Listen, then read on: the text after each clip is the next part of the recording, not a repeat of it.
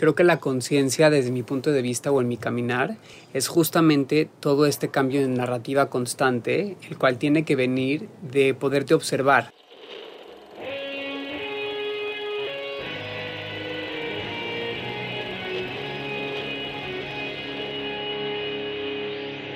Bienvenidos a Volver al Futuro Podcast, donde platicamos con las mentes que nos impulsan a crear el nuevo paradigma de salud y bienestar conducido por Víctor Sadia. Muy buenos días, muy buenas tardes, muy buenas noches. Hoy nos acompaña Jaime Cohen. Jaime Cohen es cantante, diseñador de modas, actor y maestro de yoga.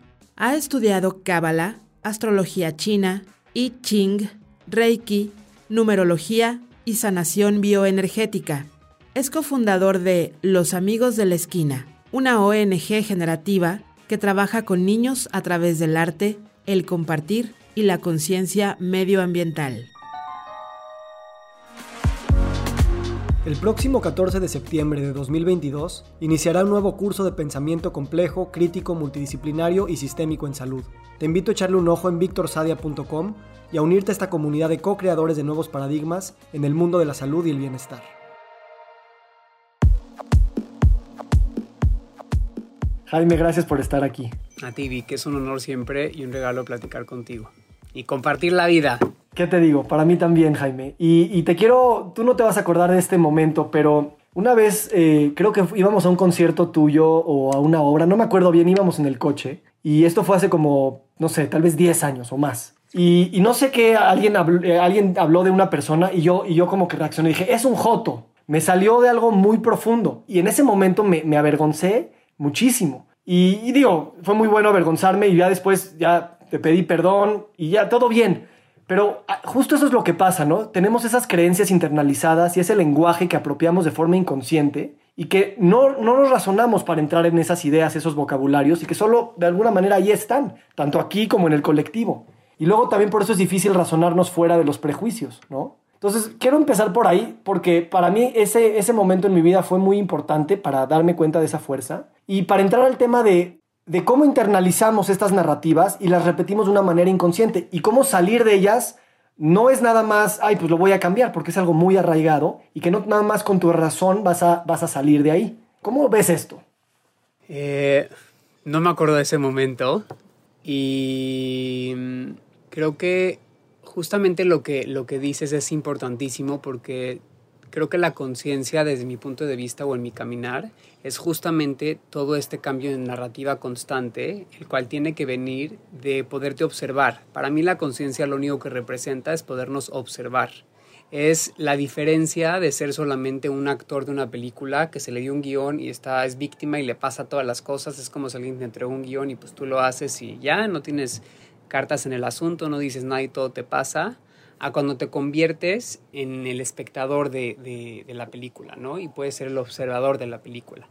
Creo que ahí comienza todo y ya después hay otras capas, ¿no? Porque luego ya te puedes convertir en el director, en el escritor, etcétera, etcétera. Pero el primer paso es hacer esto, ¿no? Y creo que tiene que ver mucho con, con cacharnos, como te pasó en ese momento, de darnos cuenta qué es lo que está generando eh, nuestra máquina, nuestra, nuestra primera máquina, ¿no? que es la, parte mental, porque yo siento que la parte mental es lo que está conectado al espíritu, es lo primero que hace que se materialicen las cosas. Todo lo que hoy vemos aquí materializado en esta tierra ha venido de primero del mundo de las ideas, o el mundo espiritual, o el mundo invisible, como le quieras llamar, y, y el poder observar lo que hay dos formas de observarla. Uno es cuando ya estás consciente y observas los pensamientos, que es importantísimo eso, porque aunque no se dicen, ahí están viviendo en esta, en esta nube. Pero la segunda, como te pasó, es cuando ya lo sacas con la palabra, ahí te das cuenta de lo que estás hablando. Y muchísimas veces estamos repitiendo cosas aprendidas, condicionadas, del inconsciente colectivo, cosas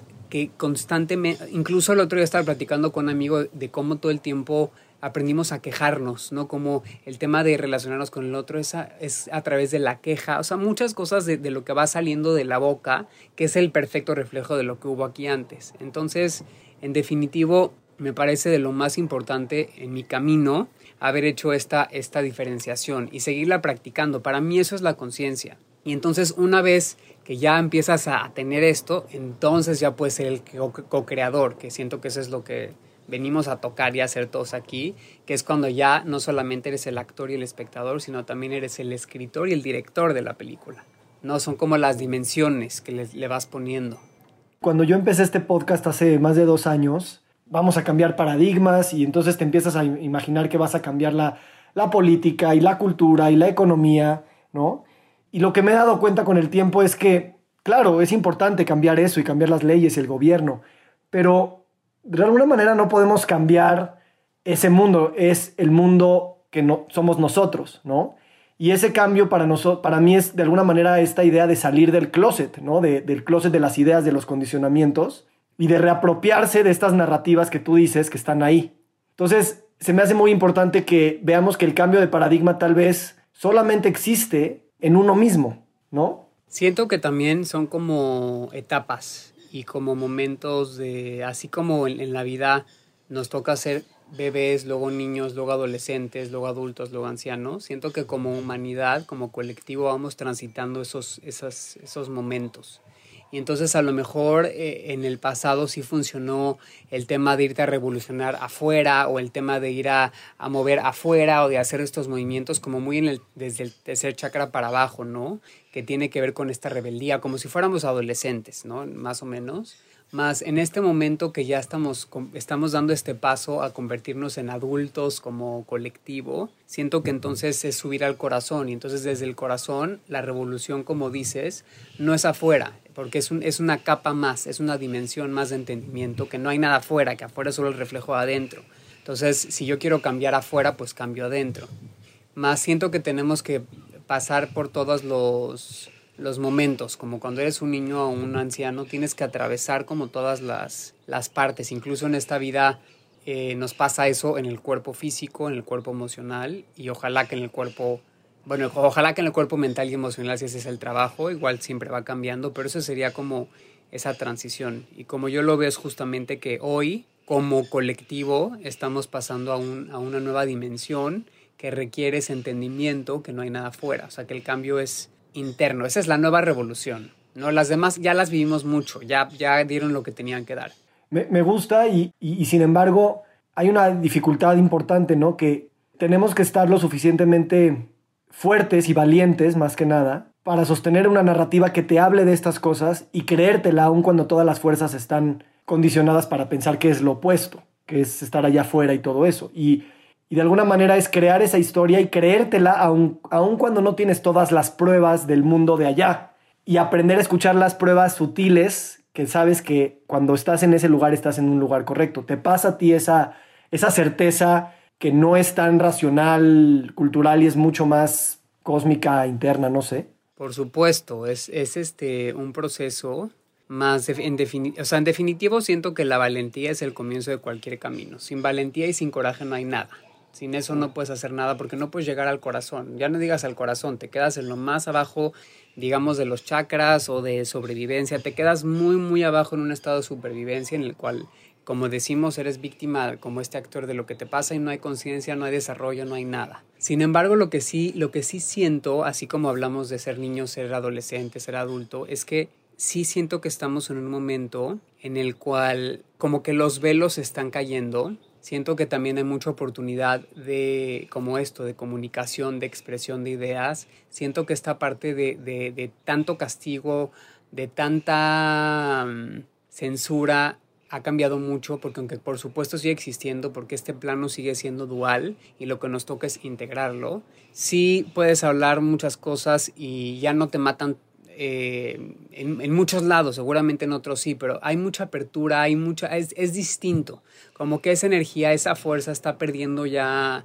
peso y cada vez hay más apertura para, para la autenticidad y para irnos subiendo a este espacio. Y por eso, por supuesto, en el contraste, siempre en momentos así, pues vienen movimientos como lo que, lo que hemos vivido en este tiempo, que vienen a retar y a decir, a ver dónde estás, ¿no? ¿Quién eres? ¿Cómo te vas a mover? ¿Qué sigue? ¿Qué vas a proponer? Porque siempre estás listo para moverte para algo más, viene como un reto parecido a algo que te dice, ¿realmente estás listo para tomarlo? Más en definitivo, creo que con el valor y con, con el coraje empieza todo y, va a requerir eh, de eso y de mucho compromiso, acompañado de compromiso, porque entrar en, en el camino de, de la coherencia va a requerir justamente que hay que romper como si fueran estas redes que están así conectadas en lo invisible, todo lo que hemos ido tejiendo la humanidad por vidas y vidas y vidas y, cada pensamiento que se ha gestado, cada acción, cada de todo, ¿no? Entonces, irlo deconstruyendo, irlo transformando, integrando, requiere que hagas mucho trabajo y que tengas mucha fuerza y mucho coraje y mucho valor. En tu caso, o sea, para mí esas palabras que dices tienen mucha trascendencia. Yo que he crecido cerca de ti y he crecido también por ti, o sea, veo muchos momentos en tu vida en el que tú tomaste un camino diferente a, la convención o a lo esperado. En, temas de, de, preferencia sexual, en temas de, de, elección de pareja, de elecciones de vida, elecciones de carrera, o sea, todo eso. Y tu manera de convencer nunca fue de argumento, de racionalización, de pros y contras, de debates. Fue una valentía de vivir esa identidad que tú te estabas creando con las dudas que tenías en ese momento y amar también a las personas que, que ponían en duda lo que tú estabas escogiendo, ¿no?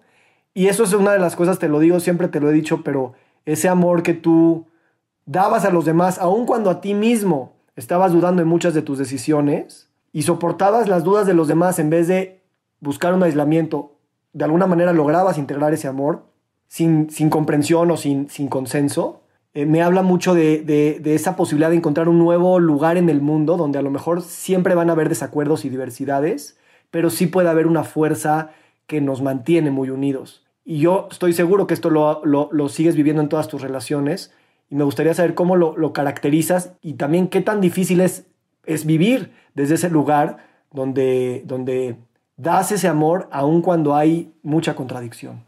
Creo que mm, parte de lo que he aprendido al atravesar todo esto, lo primero es que es importantísimo dejar morir todo lo que crees que eres y, realmente morir en vida. Si no mueres en vida es muy difícil eh, poder entrar en una neutralidad y a una integración de los opuestos porque eh, todo el tiempo estamos creyendo que somos cosas, ¿no? Y entonces cuando estamos tan atados o tan identificados con tal, tal, tal, tal, tal, es muy difícil realmente desapegarnos, soltar, romper eso y renacer. Entonces creo que lo, más importante es aprender a recibir las, todas las muertes que vienen en, la vida, porque son muchas constantes y la muerte es un tema que no nos encanta tocar y no nos gusta hablar y nos gusta solo tocar lo bonito, ¿no? De la vida. A ti y a mí sí nos gusta. Nos encanta.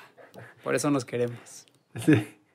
Más siento que, que, por eso no podemos entrar en esta, en esta integración, porque queremos solamente un lado como humanos, o esa es la programación, o ese es como, como quedarnos solamente en, en, en un lado de, del completo. Y, y creo que el trabajo justamente es poder entrar en esa neutralidad de la experiencia. No significa que no duela, no significa que no sientas mucho, que a veces sea súper doloroso e incómodo o a veces muy expansivo y amoroso, más el constantemente estar practicando la conciencia para llegar a la neutralidad, para recordar que no eres ese personaje, que eres mucho, que sí, no eres, pero sí eres, pero eres más capas también. Y entonces desde esta neutralidad todo pasa a través de mí.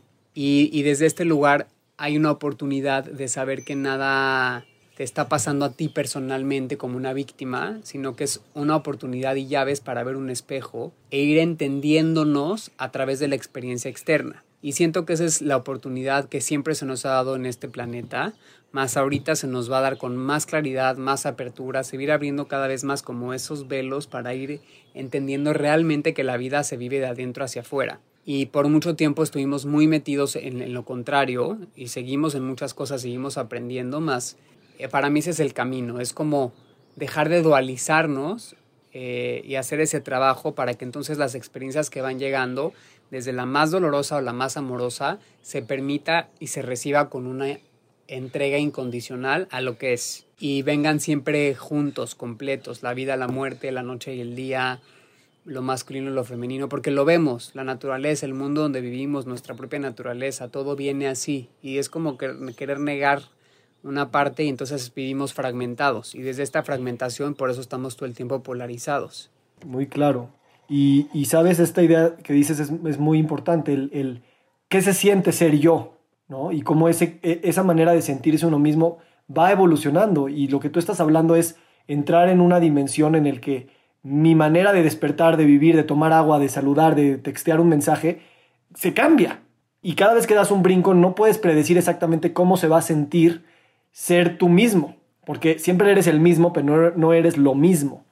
Y entonces eso es una apertura que tradicionalmente no hablamos mucho, eh, precisamente por las, las, muertes que tenemos que, integrar y aventurarnos a, las nuevas vidas que, que por naturaleza son inciertas. O sea, nos encanta lo estable y hay una parte muy rica de lo estable. La montaña es estable, pero igual cambia y la montaña es uno de los cuatro elementos, ¿no? Entonces hay que, siento que es como ir encontrando esa búsqueda, ese equilibrio y darle espacio a todo, porque nos encanta como, y hemos construido todo para sentirnos como muy sin cambios, sin como con pura estabilidad, ¿no? Como sin movimiento, sentirnos seguros. Eh, hay seguro para todo, seguro para la vida, seguro para el coche, seguro para la... O sea, es como un tema de la vida es salvaje, o sea, la vida nos enseña que tiene movimiento, que tiene transformación, que es incontrolable y nos encanta controlar, entonces pues hemos generado desde, desde cómo hacemos el tema educativo o cómo nos organizamos políticamente o las relaciones,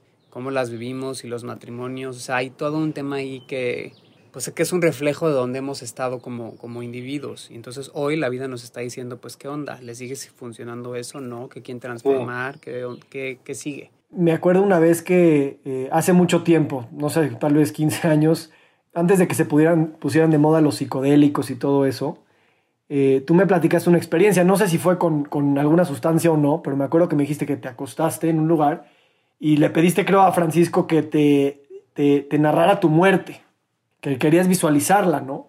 Y ya me acuerdo que cuando me lo contaste a mí eso me confrontó mucho, o sea, me incomodé, dije, este güey está loco, este, ¿para qué? Y así, ¿no? Hoy obviamente lo entiendo desde otro lugar y, y eso de, definitivamente es un tema de valentía y cómo, pues, pues sí, o sea, te tienes que poner en ese lugar de alguna manera consciente sin saber qué va a haber del otro lado. Es que eso es este, lo que siento que nos acaba conectando, ¿no? Esta entrega confianza, certeza, porque es ve al mar, o sea, párate y dile que se paren las olas. No podemos controlar nada. Entonces, y es muy distinto que aunque somos seres inciertos, que nos choca aceptar eso, no nos podemos plantar en la certeza. Eso es distinto. Más somos seres inciertos, somos vulnerables. Eh, diario tenemos 50 y 50% de probabilidad de seguir estando aquí en este planeta o no no podemos asegurar que la gente que nos ama en el presente nos va a seguir amando siempre de la misma forma o de la misma tipo de relación y, nos, y queremos sostener cosas que son insostenibles. No sabemos si lo que más amamos va a durar lo que queremos que dure. Me acuerdo en tu boda, este, cuando se estaban diciendo los, los votos, así se dice, los vows, no sé. Este, eh, o sea, los dos, los dos dijeron, o sea, este es mi presente y aquí es donde estoy comprometido y no te puedo hablar del, amor eterno para siempre de la misma manera. Y se me hace una cosa bien poderosa, o sea, es muy confrontante para la manera en la que estamos acostumbrados a cásense y vivan hasta que la muerte los separe. Y, decirlo de una manera tan amorosa, tan presente y tan, como dices, tan incierta, porque no somos los que decidimos todas las cosas, se me hace aún más un acto de fe y de amor mucho más poderoso, porque la posibilidad de que las cosas cambien siempre está presente. Y para mí eso se me hace otra, otra de las cosas que, he aprendido de tu valentía eh, y que te agradezco. Gracias por, por, ver eso de ti en mí.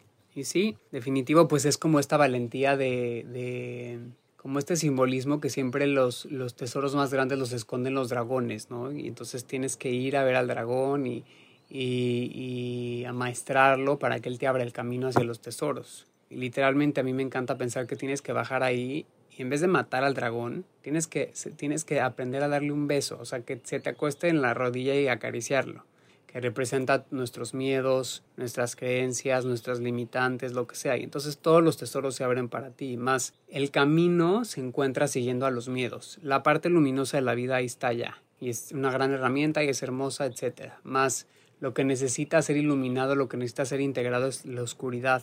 Y, ahí es donde hay que seguir, ahí es donde hay que entrar y eso nos va a dar todas las llaves. Hablando de los dragones, tú sabes que siempre he tenido miedo a los perros, eh, también por condicionamientos de infancia y contigo siempre ha sido como, o sea, siempre me tuviste la paciencia de saber que estaba bien tenerle miedo, pero podía abrirme la posibilidad de algo más. Y la verdad ha sido un viaje bien bonito porque sí tienes que, tienes que ponerte en un lugar donde tu cuerpo te dice no me late y descubres muchísimas cosas. y digo, ni se diga que esta dualidad que se vive mucho en la, en la, en, la sociedad occidental es la separación del hombre y la naturaleza. Le hace plantas y hongos y perros y animales y esta jerarquización y superioridad que, que hemos escrito en los libros y que nos hemos creído. Desde la religión hasta la ciencia lo tenemos así. Entonces me, llama la atención porque eh, siempre hemos sido simbiosis, pero nos hemos pensado como si no. Y reconvencernos de que sí, no es tan tan difícil, pero los condicionamientos en muchos de nosotros ahí están, sobre todo en un mundo donde hay tanta diversidad y donde nos hemos condicionado a que todo lo extraño es potencialmente una amenaza. Y entonces eso es muy cañón. Claro, y es muy primitivo, es como seguir este, actuando como un espacio que a lo mejor en algún punto estuvimos, pero ya no estamos hace mucho tiempo. es como si es lo mismo que cuando eres un adulto y sigues actuando con tus miedos infantiles esos miedos ya no son reales, ya no están aquí. Y esas heridas eh, son de la infancia, ya pasaron. Pero si no haces el trabajo y si no te mueves y si no haces lo que corresponde, vas a seguir siendo un adulto que vas a operar desde tu niño. Vas a, vas a seguir decidiendo a través de tus miedos, vas a seguir controlando tus relaciones porque tienes inseguridad, etcétera, etcétera, etcétera. No, no te vas a atrever a hacer cosas y demás. Siento que nos pasa lo mismo con la humanidad. Un poquito lo que hablábamos. Es como si nos quedamos en el bebé ya no estamos en el bebé, nos están invitando a movernos al adulto. Entonces vamos a convertirnos en ese adulto simbólicamente de lo que representa. O sea, aquí en la selva se me han venido a presentar en este primer mes todos los seres que te puedas imaginar. O sea, ya me visitó una serpiente enorme, una serpiente chiquita, un murciélago en mi espalda me llegó, una iguana de este tamaño, 10.000 tipos de arañas, un tipo de araña que es como una araña escorpión, una mezcla. Este, mi gato me trajo el otro día un escorpión de este tamaño. En el mar ya salió tortuga, mantarraya. Entonces, como que esa es la oportunidad de estar aquí en este planeta. Y, lo que, y me gusta vernos a los humanos mucho como bibliotecarios porque lo que sí hemos hecho muy increíble es que vamos como dándole un nombre a cada cosa, a dónde vive, qué es lo que hace. Siento que nosotros vamos registrando, ¿no? Como todo lo que hay en esta... Unos amigos dicen mucho que la Tierra es como una biblioteca viviente y nosotros la vamos como registrando y eso es nuestra tarea, más como lo veo, nos toca a nosotros estar al servicio de eso, ¿no? Y estar en contacto de eso. A lo mejor sí en otro momento, pues sí había un tema de pues muy instintivo, ¿no? Si salgo, pues a lo mejor este animal me va a atacar y va a pasar esto y esto y esto, pero eso ya pasó hace mucho tiempo. Y entonces siento que ahorita es una vez más encontrar el balance, ¿no? Eh, exacto. Y eh, pensamos que es un animal el que nos va a atacar, o el vecino, o el de la competencia, o el que se cruza la calle, ¿no? Eh, ayer que te pedía que estés en un lugar silencioso para grabar, eh, no me dijiste que no, simplemente me dijiste, van a estar los ruidos de la selva, la naturaleza, los, los pájaros, las serpientes, como te estoy avisando, pero no tanto como para pedirte permiso, sino simplemente porque esos ruidos así son y así vivimos. Y eso te recuerda, ¿no? Que también hasta en, nuestras, en nuestros coches, en nuestros edificios, nos aislamos de estas cosas y las retratamos, entonces las vemos a través de pantallas, de zoológicos, de teorías, y, Exacto, y eso es algo que, me encanta que ahorita escuchamos estos ruidos detrás de ti, porque siempre están ahí. Y es, es mucho más artificial el silencio. Y si no nos podemos oír porque hay pájaros cantando, tal vez también nos recuerda que tal vez nuestras voces no son las únicas que se tienen que escuchar. Y es muy interesante porque yo soy muy amante del, del silencio en general, pero al estar acá me doy cuenta que nunca hay silencio como tal. Hay sonidos que son muy tranquilizantes, y lo que sí veo es que la naturaleza está muy sintonizada con el ritmo. O sea, como que los seres que se manifiestan en el día, muy en la mañana, son muy diferentes a los que se manifiestan en, la tarde, en el atardecer, en la noche. Y siento que van generando sonidos y frecuencias que son perfectas para ese momento. Es como si hubiera, es como una danza así perfectamente, o una orquesta perfectamente sincronizada. Y es muy rico esa parte, ¿no? Y es como el silencio es como más interno, ¿no? No estar esperando que esté de afuera, sino como estar una vez más escuchando eso. Me gustaría preguntarte, Jaime, ¿cómo ha cambiado tu... cuando piensas en la palabra medicina, cuando piensas en la palabra salud, cómo ha evolucionado ese concepto para ti eh, a través de tus experiencias? ¿Y cómo lo caracterizarías? En este podcast nos escucha mucha gente interesada en esta industria, en este saber, en esta eh, necesidad. ¿Cómo, es una pregunta muy abierta, pero ¿cómo, cómo la, caracterizas tú en términos de qué es la salud o la medicina y cómo la vives? Me encanta la, cómo se dice la palabra salud en inglés, que es health, que viene de whole, ¿no? Para mí la, la salud tiene que ver con, con el completo. Y, y la, la, la, sanación, la medicina, como lo quieras llamar, es entrar a este completo, porque somos todas estas capas. Y siento que por mucho tiempo hemos estado atendiendo a una sola capa, que es el cuerpo físico, que es muy importante, pero es una. Y es además la que menos afecta al resto, porque ese es ya lo último que llega. Más hay muchas otras capas que hay que atender en el completo para que realmente haya una salud, una sanación y sea, sea una medicina que realmente es efectiva. ¿no? El cuerpo emocional, el cuerpo mental, el cuerpo espiritual. Los tenemos súper desatendidos porque el cuerpo físico sí nos enseñan a bañarte, lavarte la boca, eh, alimentarte, etcétera, pero nadie, no hacemos nada para el cuerpo emocional, el cuerpo mental, el cuerpo espiritual son mucho más importantes porque desde ahí se crea. O sea, primero está el pensamiento, el espiritual, el pensamiento, las emociones y luego se crea. Entonces, el cuerpo ya es el último resultado y en definitivo también la enfermedad es el último resultado de todo lo que ya pasó antes en tus otros cuerpos y te está avisando que estás eh, en desequilibrio, ¿no? Y siento que en este, pues la humanidad como nos hemos organizado, también en este tercer chakra que estuvimos mucho tiempo ahí en el en este tema del, reconocimiento, el poder, todo eso, pues sí, la, la, forma que nos organizamos, estaba leyendo el otro día que la farmacéutica es el segundo, la segunda fuente de economía de toda la Tierra durante ya muchísimos años. Entonces, por supuesto que, que todo lo que implica el poder que está conectado ahí, lo que implica mover eso, ¿no?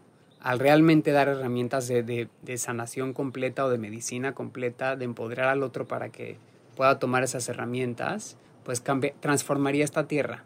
Y es hacia donde vamos, es lo que todos queremos, es lo que se va a surgir tarde o temprano, más requiere que, que pues todos hagamos nuestra parte.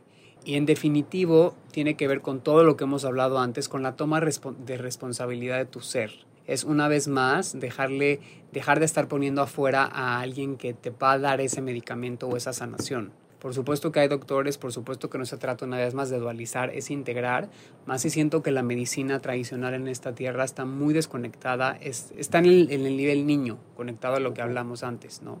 Y, y ya sabemos que no, hay mucho más, solamente es no querer asumirlo y no querer entrar a eso. Y afortunadamente también lleva ya muchos años en la Tierra que ha salido mucha información. Más sí me comentó una, una tía mía que fue un congreso que había, era de casi puros médicos y cuando empezaron a hablar de cosas súper básicas de los chakras, o sea, básico, básico, básico, el 90% de los doctores no tenían idea y ni siquiera estaban muy receptivos a eso. Entonces, en definitivo creo que es un tema muy interesante eh, y va a requerir que cada persona tome responsabilidad de su salud. Ahorita que la salud, la enfermedad, la vida, la muerte ha sido tan famoso en estos años, creo que es justamente lo que nos viene a enseñar, ¿no? Es qué estás haciendo tú con tu vida, ¿Qué, a dónde te estás llevando, qué estás creyendo, qué te hace sentido lo que te dicen, estás escuchando, o sea, deja de poner una, autoridad otra vez afuera que te diga qué hacer o qué no hacer, qué está bien o qué no está bien, deja de ponerte en las manos del otro para que tú te sanes. Entonces, ahí vamos, y, pero sí, para mí la sanación en mi camino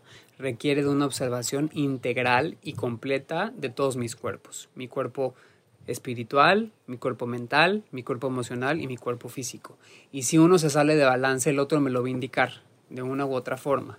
Y el último que ya viene a indicar es el cuerpo físico. El cuerpo físico es cuando ya de plano no, no hicimos caso, no pusimos atención y nos viene a dar anuncios muy importantes. Entonces, yo hace, hace mucho he utilizado una frase que es, yo no utilizo mi cuerpo para enfermarme, mi cuerpo es un vehículo, ¿no? Si me llego a enfermar es porque algo me tiene que anunciar, que no estoy pudiendo mirar o procesar o demás. Más sí es muy impresionante porque ah, me acuerdo mucho que antes de, de, entrar realmente en este camino me enfermaba cada año de algo, de gripa, de, de aunque sea algo muy chiquito, ¿no? Y, y llevo mucho tiempo que, que no, no, no, me sucedía nada. ¿no? El último mes sí tuve, sí tuve temas de la panza, por ejemplo.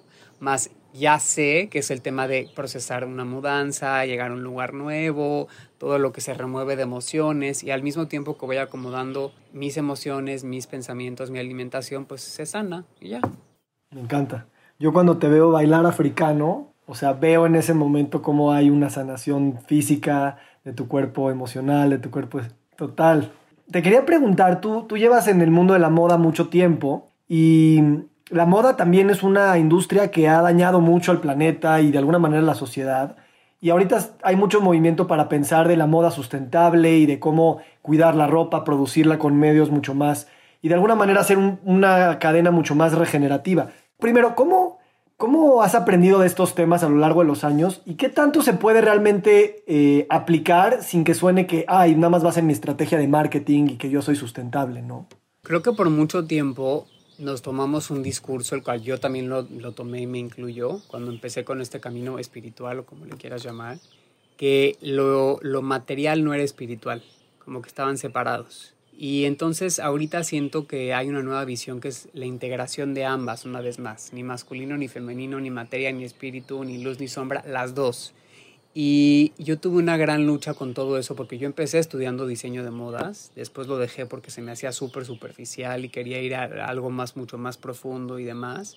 Y la vida me lo regresó, ¿no? Para yo poder irme a integrar a través de eso. Y hablando de lo que dices, para mí sí fue increíble poder tomar este proyecto, que es un proyecto que comenzó siendo una empresa familiar, porque cuando yo entré al lugar me di cuenta, lo primero, es que no es lo que haces, es la energía que le pones a lo que haces, lo que cambia las cosas. Y me di cuenta de la energía que le puso mi abuelo y mi papá a ese espacio, honrando y cuidando a cada ser humano que vive ahí, que ya hay gente que me vio crecer y que crecí con ellos. Entonces, desde sentir esa energía, hay algo que se sentía coherente. Por otro lado, el ver los procesos, ¿no? Y el conocer de dónde viene la tela, cómo era el proveedor, que es una relación que empezó mi abuelo con el otro abuelo y cómo se va generando. Y creo que el tip o lo que más me ha ayudado en estos ya cinco años que llevo tomando la dirección creativa de, de, de la marca de ropa es mantenerte en un lugar de crecimiento que ahí pones el límite. Creo que todo lo que llegamos a un punto que, que es parte del extremo de, de, ser el adolescente, que nos quisimos expander al máximo y, y siento que hay un, hay un, hay un límite que si lo pasas es cuando ya se empieza a caer, porque son estructuras tan grandes para poder sostener esa expansión que los precios son muy caros. Y entonces ese, empiezan a desbalancear cosas muy fuertes. Entonces, en definitivo, hay un deseo de expansión siempre porque es la, la, creatividad necesita de esa expansión. La creatividad, lo creativo busca expandir. Más hay también otras dimensiones. No siempre se tiene que expandir hacia allá, ¿no? Se puede expandir. Es como, como cambiar las dimensiones. Y en definitivo, para mí es muy importante el proceso de cómo se hace, el material de dónde lo saco. Muchas veces eh, no, no, he hecho cosas que se me hacen increíbles a nivel creativo, pero que no cumplen con esa coherencia. Y yo prefiero no hacerlo porque sé que al final de cuentas eso va a tener un costo y un beneficio mucho más grande que lo que representa, ¿no? Pero en definitivo creo que el tip o lo que voy aprendiendo es que las cosas que ya se salen de control y se hacen muy grandes, como las cadenas de súperes gigantes, como los cafés gigantes, como las marcas de ropas gigantes, es ahí donde se empieza a generar un desequilibrio porque se empieza a hacer todo baratísimo, empieza a haber un tema que no, no es sostenible y es lo que va a quebrar eventualmente. Y no es que no existan marcas de ropa, no es de que no existan súperes, porque el súper es increíble, o sea, llegar a un lugar y cómo nos organizamos y que encuentres en un mismo espacio cosas o un café, pero siento que es como, no me acuerdo cómo iba, iba, este dicho, pero es como esta oportunidad que se nos ha dado de pensar muy global, pero actuar local, ¿no? Sí. Local, global, porque es como, a ver, ya estoy conectado con el mundo y ahora desde ahí como yo me voy a mi esquina, a mi mundo, a mi comunidad, a lo que tengo acá y al mismo tiempo sé que lo que yo hago acá va a afectar al mundo también. Sí, es como como esa parte, es, eso sería lo que yo he aprendido, como reconocer cuándo es un límite de cuando ya no es sostenible y siempre crecer las cosas de manera orgánica. En ese sentido, hablando de la esquina y de la localidad, platícame un poquito de, los amigos de la esquina. De alguna manera es un, es un ejemplo orgánico y que de alguna manera nos muestra esta manera de vivir de un proyecto generativo y regenerativo. Platícame un poquito para los que no saben de esto. Pues sí, justo hablando del orgánico, para mí Latle es uno de mis hijos proyectos más importantes de que me enseña el orgánico. Me hace pensar mucho en, nuestra amiga Sara Kamaji que presentó su, libro que se llama Maleza, un libro poema, poema, libro hermoso, de un fragmento que habla de, de ella, de, de, la maleza, ¿no? Que la maleza viene a crecer en lugares que no te esperabas, pero que eventualmente si les das espacio, ¿no? Generan cosas increíbles. Y pues Ladle nació de la forma más inesperada, de un momento muy oscuro entre Francisco y yo allá. Cero y teníamos intención de hacer eso.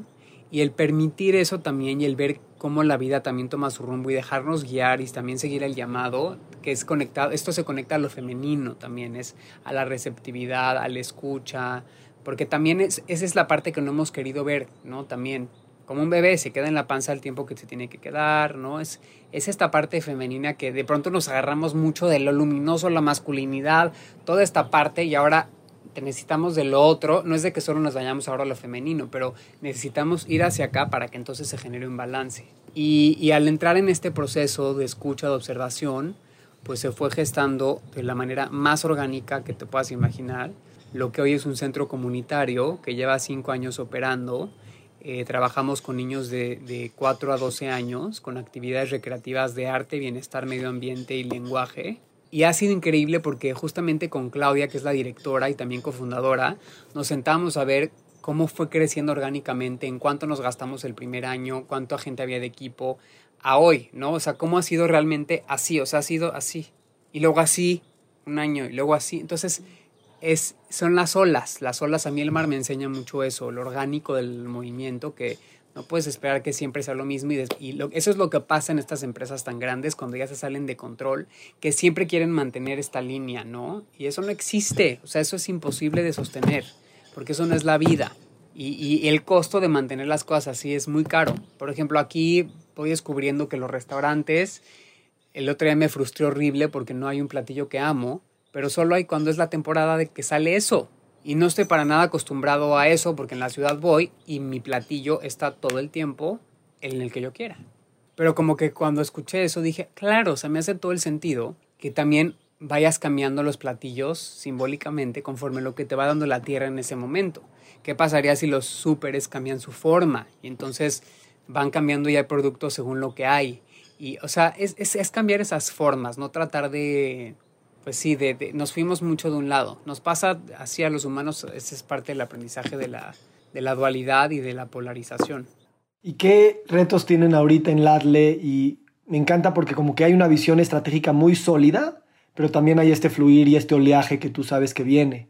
Entonces, ¿cómo, ¿qué retos tienes y cómo, cómo los vas a, a vivir? El reto, eh, uno de los retos más grandes que creo que le pasa a cualquier movimiento social por lo que he compartido con otras personas, es que la mitad de lo que tienes que hacer en tu, en tu año es conseguir los fondos para seguir operando y la mitad es toda la operación. Afortunadamente en la operación hoy estamos increíbles, somos un equipo más de, más de 15 personas súper comprometidas y el reto hoy está en el tema del, del fondeo, de cómo conectar a toda la gente que tiene estos negocios, de cómo ser un puente para que se conecten al servicio social, ya sea donando para el ATLE o para cualquier otra cosa, para que se generen estos full circles, para que se genere este dar y recibir, para que se genere este equilibrio. Y el entrar de pronto con personajes que tienen visiones todavía muy masculinas o muy dualizadas o muy polarizadas es un gran reto para mí, o sea, sí me hace tocar mucho mi propia sombra, mi falta de paciencia, mis ganas de matar a alguien, ¿no? Y decirle es un pendejo. Perdón que diga eso, pero pues sí. Y no perdón también. Y ese es el reto, ¿no? Cómo hacer el puente para que mm, se nutra desde un lugar orgánico, ¿no? Que la gente del mismo lugar, que poco a poco van agarrando la onda cada vez más, pero vayan entendiendo de que tú vienes a este lugar y te da tanto, ahora tú cómo regresas, qué vas a dar de regreso, qué vas a generar, porque siempre, siempre, eso es otra cosa que veo en la naturaleza, en la naturaleza siempre hay un intercambio. Llueve, crecen las plantas, las plantas nutren esta cosa, el, insecto se muere, el insecto nutre al otro, siempre hay un intercambio perfecto, nada se desperdicia, es impresionante eso. Entonces, es que ahí está la respuesta, al regresar a la naturaleza, o al origen es donde vamos a poder aprender también mucho de, de, quiénes somos en esencia, tomando todo lo que sí hemos recorrido como humanidad en todos estos años, porque también es valiosísimo, más equilibrándonos. Y ahí es donde siento que van a nacer esta nueva, esta nueva capa, esta nueva dimensión de existencia, que para mí está muy conectada como al, aquí, a estos chakras, como entre el corazón, la voz, porque yo siento que son como dimensiones, como que nos vamos moviendo por dimensiones. Me encanta, gracias Jaime, me, encanta escucharte y, o sea, nada más escucharte ya estoy ahí, eso es lo que me gusta, ya lo habito, ya sabes. Para ir cerrando, me gustaría hablar un poquito del sexo, la sexualidad. Y, me, acuerdo mucho cuando lanzaste tu video Mar de Sábanas, este, y, me encantó porque es un video bastante sexual, pero, pero, sabes, la sexualidad de la televisión y de las redes y de las películas ya tiene un cierto grado de, no sé, un tipo de banalización, espectacularización. Y ese video me encantó, creo que lo filmaste en tu casa y tal vez eso me dio más intimidad, pero me acuerdo que dije, qué delicia el sexo, ¿sabes? Porque también ya nos hemos separado, separado de esa, de esa... Cada quien tiene un trauma, una opinión, un, tema, y el disfrute, digamos, es, algo que, que no lo vemos como parte del paradigma. Pensamos que sí, porque todo lo trabajamos para el disfrute, pero estas cosas están ahí. Entonces, ¿cómo, cómo has visto las narrativas de la sexualidad? Y de hecho es una tendencia muy cañona ahorita en wellness y en salud, el reapropiarnos de la sexualidad, la sexualidad femenina y todo esto, porque claro, o sea, nos hemos enajenado a un grado, este, pues diría peligroso y, y a veces muy tétrico. Por supuesto. Es que sí, la sexualidad para mí es, o sea, la importancia de la sexualidad y lo que representa en nuestro desarrollo como seres humanos y en nuestra experiencia aquí en la Tierra es más allá de lo que pueden decir las palabras. La sexualidad es la creación máxima, es para mí como lo más cercano a lo que pasa cuando se va a dar un planeta, cuando se va a dar un, o sea, nos acerca a la creación y por eso ha estado tan censurada y tan castigada por todos lados, por todas las religiones, por todos los sistemas, porque representa tanto, ¿no? Y nos mueve tanto. Y siento que hablando y conectando todo lo que hemos hablado, la sexualidad sí está conectada mucho a una, una vez más a la integración del yin y el yang, pero sí definitiva una parte también femenina que tiene que ver con dejarnos sentir, que tiene que ver con dejarnos gozar, que tiene que ver con con muy diferente, como dices, a lo que nos han enseñado y a lo que nos ha puesto, por ejemplo, la pornografía o todo eso, que una vez más está muy polarizado hacia lo masculino.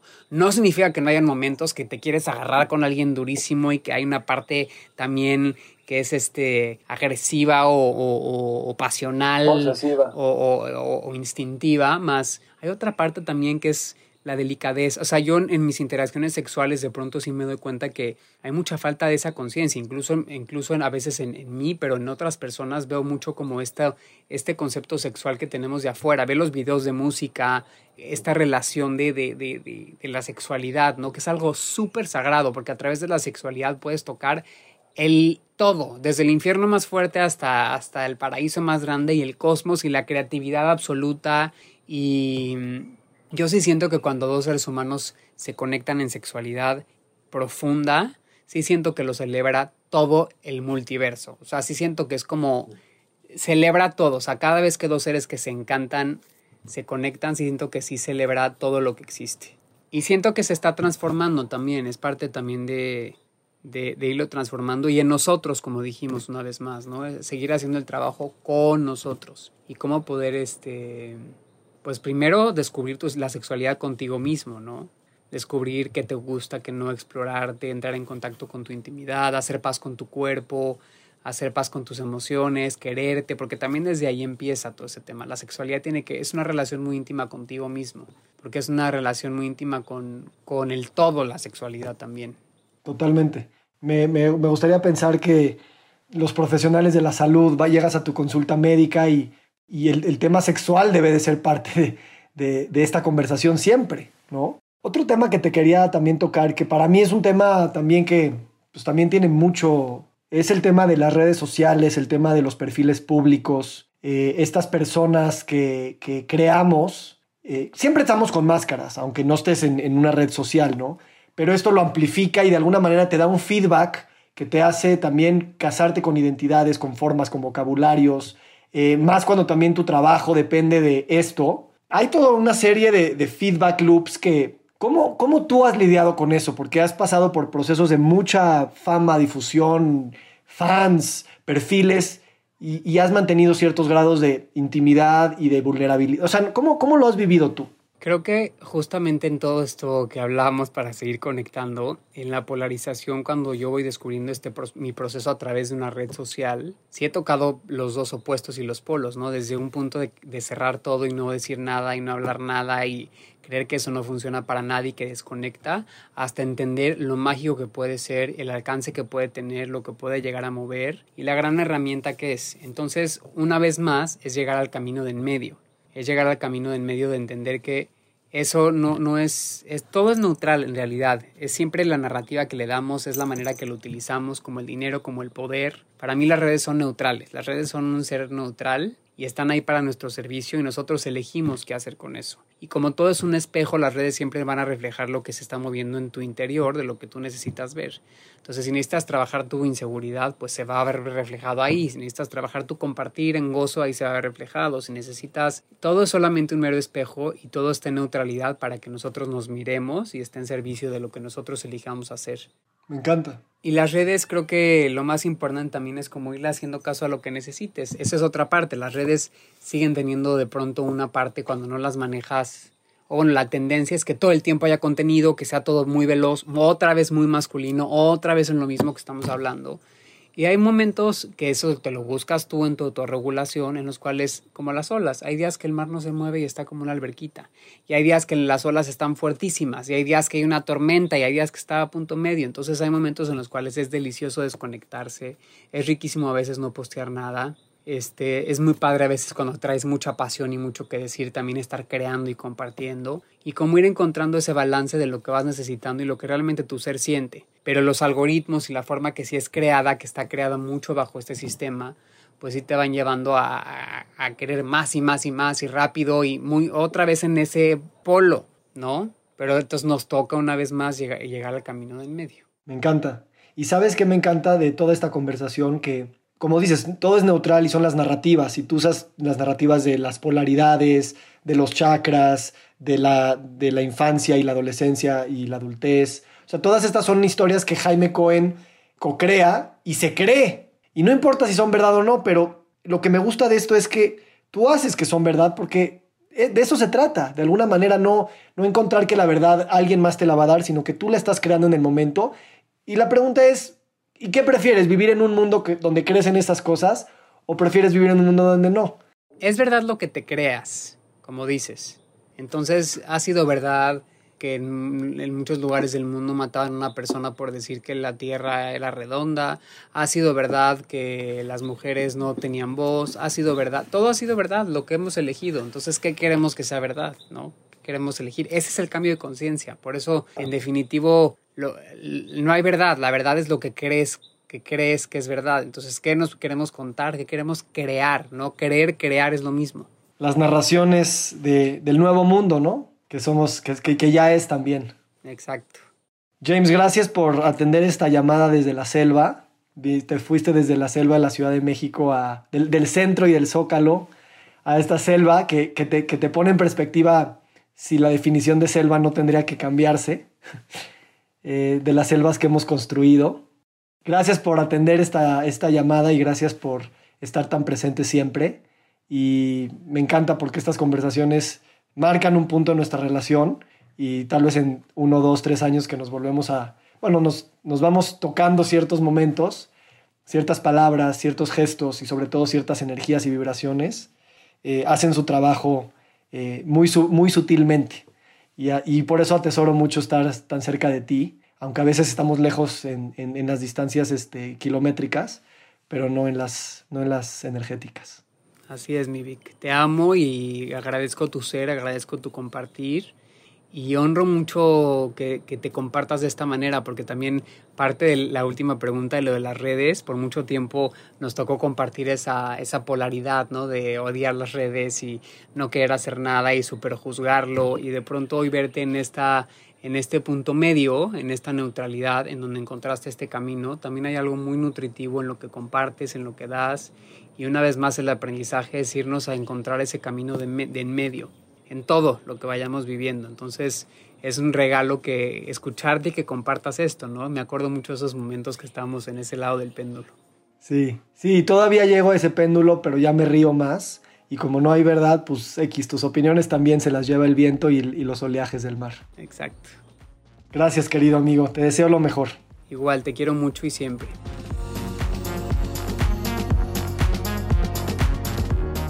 Estoy muy emocionado porque el 14 de septiembre del 2022 vamos a iniciar un nuevo curso de pensamiento complejo, crítico, multidisciplinario y sistémico en salud. Te quiero invitar a que le eches un ojo al temario en victorsadia.com en la sección de cursos. Este es un curso que está lleno de contenido y que nos va a ayudar a repensar la salud desde distintas ópticas, no solamente la médica y la fisiológica, sino también la cultural, social, política, económica, agricultural, y darnos cuenta que la definición de salud es algo que de alguna manera rebasa lo que estamos acostumbrados a pensar y a vivir de manera sistémica. También hablaremos de los nuevos paradigmas de salud y bienestar como medicina funcional, medicina de estilo de vida, wellness, coaching, y además estaremos siempre en contacto con nuestros viajes personales a través del viaje del héroe y de sanar y de a través de la vulnerabilidad reconectar entre nosotros como comunidad y como co-creadores de nuevos paradigmas de salud y bienestar. Échale un ojo al temario y espero poder compartir este espacio contigo y todas las personas que pensamos de esta manera.